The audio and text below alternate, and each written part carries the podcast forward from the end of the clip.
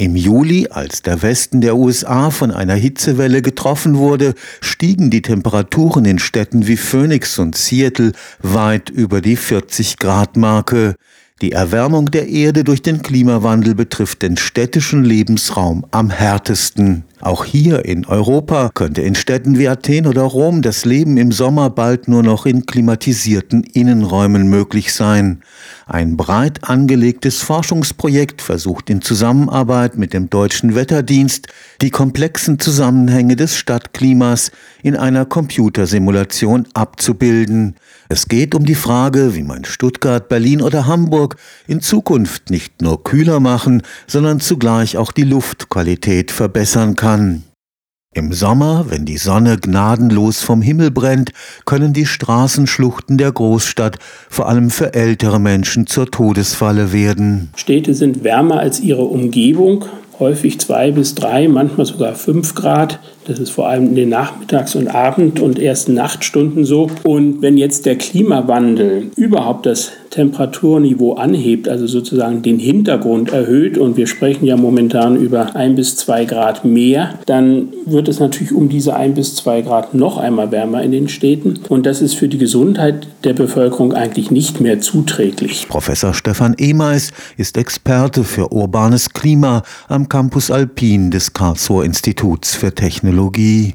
Bei dem bundesweiten Forschungsprojekt Palm4U soll eine Computersimulation das komplexe Zusammenspiel der unterschiedlichen Faktoren in der Stadt berechnen. Viele Dinge hängen voneinander ab und man kann nur wenige Dinge isoliert betrachten. Bisher haben wir uns bei den warmen Städten darauf verlassen, dass warme Luft ja nach oben aufsteigt. Das heißt, große warme Städte haben sozusagen ein eigenes kleines Zirkulationssystem entwickelt. In der Mitte steigt die warme Luft auf und von den Seiten her strömt etwas kühlere, saubere Luft nach. Auf diese Art und Weise ist ein Teil der Schadstoffe aus der Stadt heraustransportiert worden. Es war also für die Luftqualität letztendlich sogar günstig. Wenn wir jetzt es schaffen, dass die Städte nicht mehr ganz so warm werden, indem wir die Oberflächen verändern, indem wir mehr Vegetation, mehr Bäume pflanzen und solche Dinge, dann werden die Städte kühler und die Luftströmung teilweise durch die Bäume vielleicht auch behindert und dann werden diese Schadstoffe nicht mehr so effektiv weggeschafft aus der Stadt. Das heißt, wir könnten zu der paradoxen Situation kommen, dass wir zwar eine kühlere Stadt bekommen, dass diese aber von der Luftqualität her dreckiger ist. Grün in der Stadt kühlt,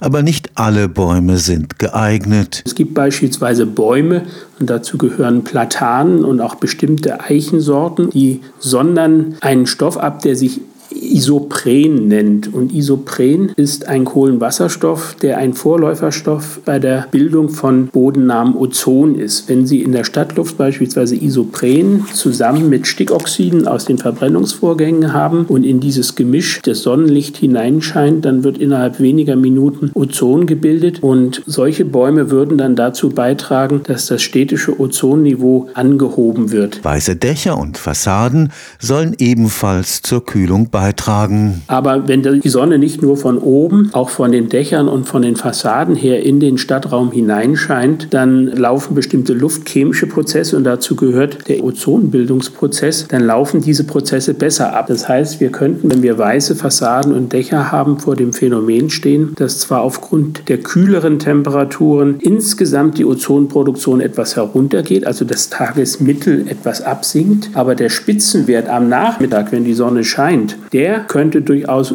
höher werden als bisher. Das heißt, wir könnten höhere Spitzenkonzentrationen von Ozon in Städten finden. Stuttgart, Hamburg und Berlin wurden als Modellstädte für das Palm4U-Projekt ausgesucht.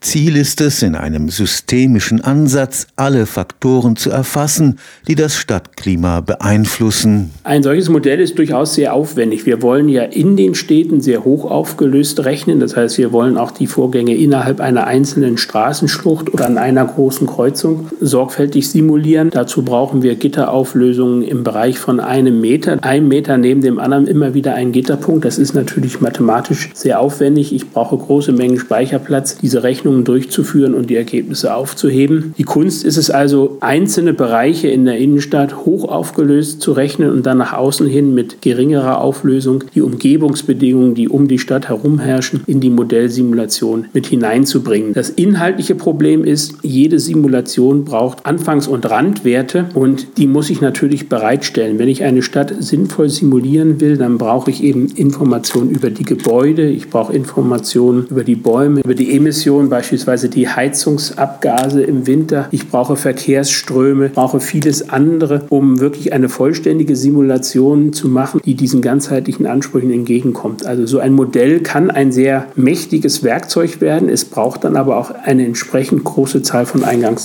Professor Ehmers ist überzeugt, die Aufgabe, unsere Städte widerstandsfähig gegen den Klimawandel zu machen, kann nur durch eine optimale Zusammenarbeit mit der Stadtplanung gelöst werden. Ich als Meteorologe komme ja aus den Klimawissenschaften, aus der Naturwissenschaft. Aber wenn es darum geht, die Städte umzugestalten, also existierende Städte in Richtung Nachhaltigkeit zu verändern, heißt es, dass die Naturwissenschaften beispielsweise mit der Stadtplanung und mit den Architekten sehr eng zusammenarbeiten müssen. Das kann ich bisher noch nicht auf allen Feldern erkennen. Hier müsste also ein Austausch stattfinden, um Erkenntnisse aus der Klimaforschung der letzten 30 Jahren besser in die Stadtplanung, in die Architektur hineinzutragen. Stefan Fuchs, Karlsruher Institut für Technologie